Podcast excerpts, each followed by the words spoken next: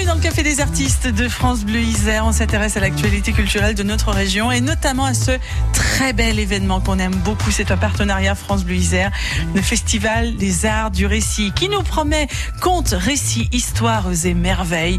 Voilà un programme qui m'enthousiasme et pour en parler, je suis avec Martine Carpentier, directrice du Centre des Arts du Récit et Bertrand Huguenot, vous qui êtes chargé de communication à ce Centre des Arts du Récit. Bienvenue à France Bleu Isère. Merci. Bienvenue, bonjour. Merci d'être venu jusqu'à nous. 32e édition déjà pour ce festival des arts du récit bien implanté donc dans le paysage grenoblois, dans le paysage isérois. Un festival, Martine Carpentier, qui arrive toujours à se réinventer.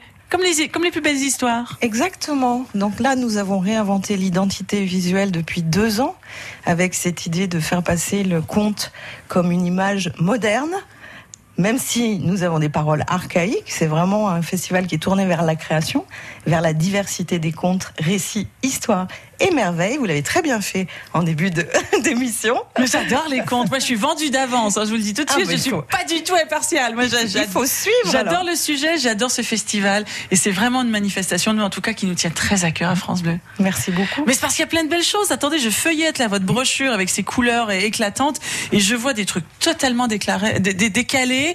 On est à des années-lumière des contes de Charles Perrault qu'on a pu connaître dans notre enfance, que c'est très bien, mais, mais on est quand même à des années-lumière de ça. Oui, c'est-à-dire qu'on a des anciennes générations et des nouvelles générations qui triturent cette matière des contes avec des répertoires vraiment très variés et qui les réutilisent, qui les réinventent, qui mêlent d'autres esthétiques à ces, ces, propositions de spectacle.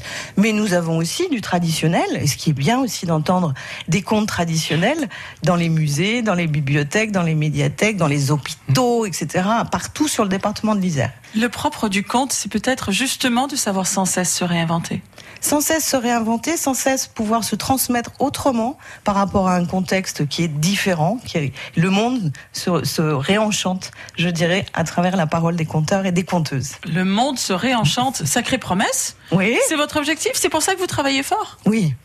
C'est exactement. attendez, on peut pas. Attendez, on peut pas avec des spectacles, même si c'est du spectacle vivant, que c'est très bien, que c'est très beau, etc.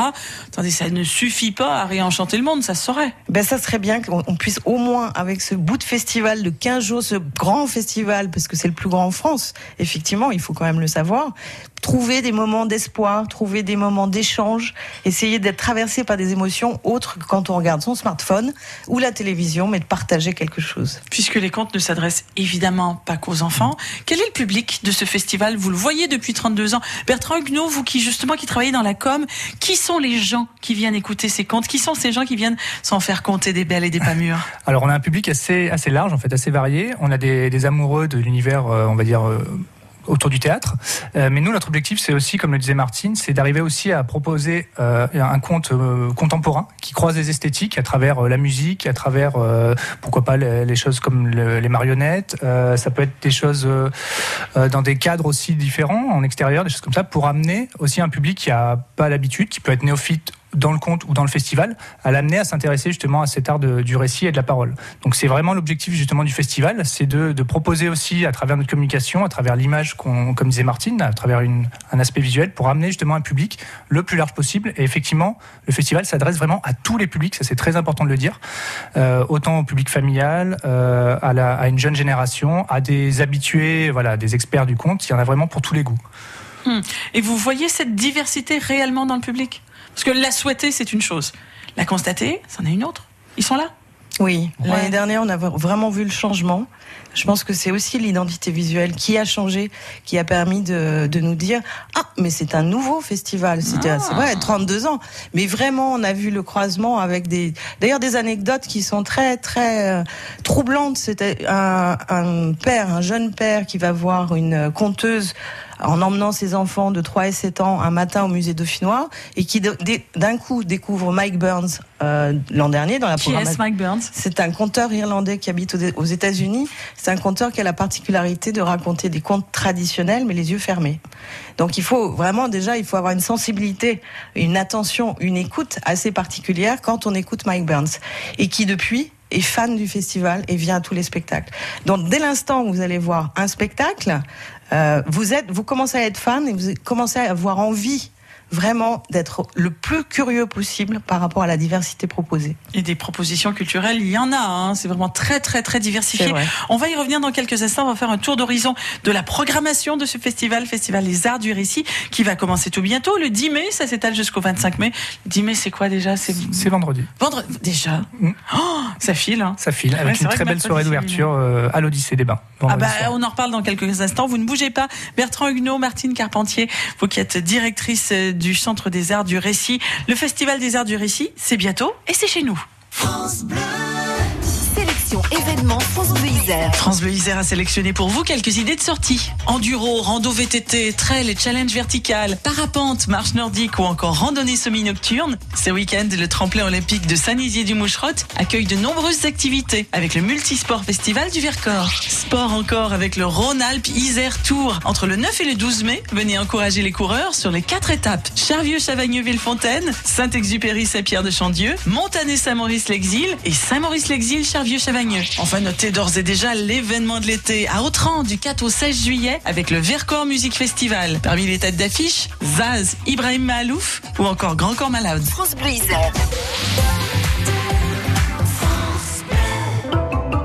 Bricolez, vous jardinez, vous entretenez régulièrement votre maison, il vous reste forcément des pots de colle, de peinture, des sacs d'engrais ou des insecticides entamés. Ces produits génèrent des déchets chimiques. Surtout, ne les jetez pas à la poubelle. Samedi 11 mai de 10h à 17h, EcoDDS organise pour vous une grande collecte des déchets chimiques. Le bon geste tri si vous n'allez pas à la déchetterie. Rapportez vos déchets chimiques sur le parking Castorama de Saint-Martin-d'Air à Grenoble. Liste des produits concernés et infos pratiques sur ecodds.com. À Périgueux, en plein préparatif du mariage du fils aîné de la famille, une crise conjugale naît entre les époux du Fournel. Alice, l'épouse, se confie à Joël, la nouvelle employée de maison, et celle-ci devient soudain un enjeu dans un conflit qui la dépasse. Un si joli mariage, le nouveau roman de Jean-Paul Malaval, aux éditions Calman Lévy. France Bleu, France Bleu Isère. Pour certains, c'est l'heure de l'apéro. Pour d'autres, c'est l'heure des bouchons, notamment pour vous qui circulez sur l'autoroute A51. Bouchons sur l'échangeur de vif, prudence, patience, vigilance. Tout ça, c'est pour la rime. En tout cas, c'est pour vous si vous êtes dans ce secteur. Attention également, si vous êtes sur l'A48, il y a un bouchon qui s'est formé au kilomètre 93. C'est en direction de Grenoble. Je jette un coup d'œil ailleurs sur les autoroutes. Ça va à peu près. Ah non, ça va pas du tout si vous vous approchez de la motte Cervolet, si vous approchez de la barrière de péage de Chambéry-Nord. C'est plus tout à fait chez nous, mais je sais que vous êtes nombreux quand même à vous prendre cette direction. Lorsque vous franchissez l'échangeur d'Aigbelette, ça bouchonne et ça bouchonne des deux côtés, hein, à la fois en direction de Bourgoin-Jallieu et à la fois en direction de Chambéry. N'hésitez pas à nous appeler si vous voulez nous raconter la route 04 76 46 45 45. On compte sur vous.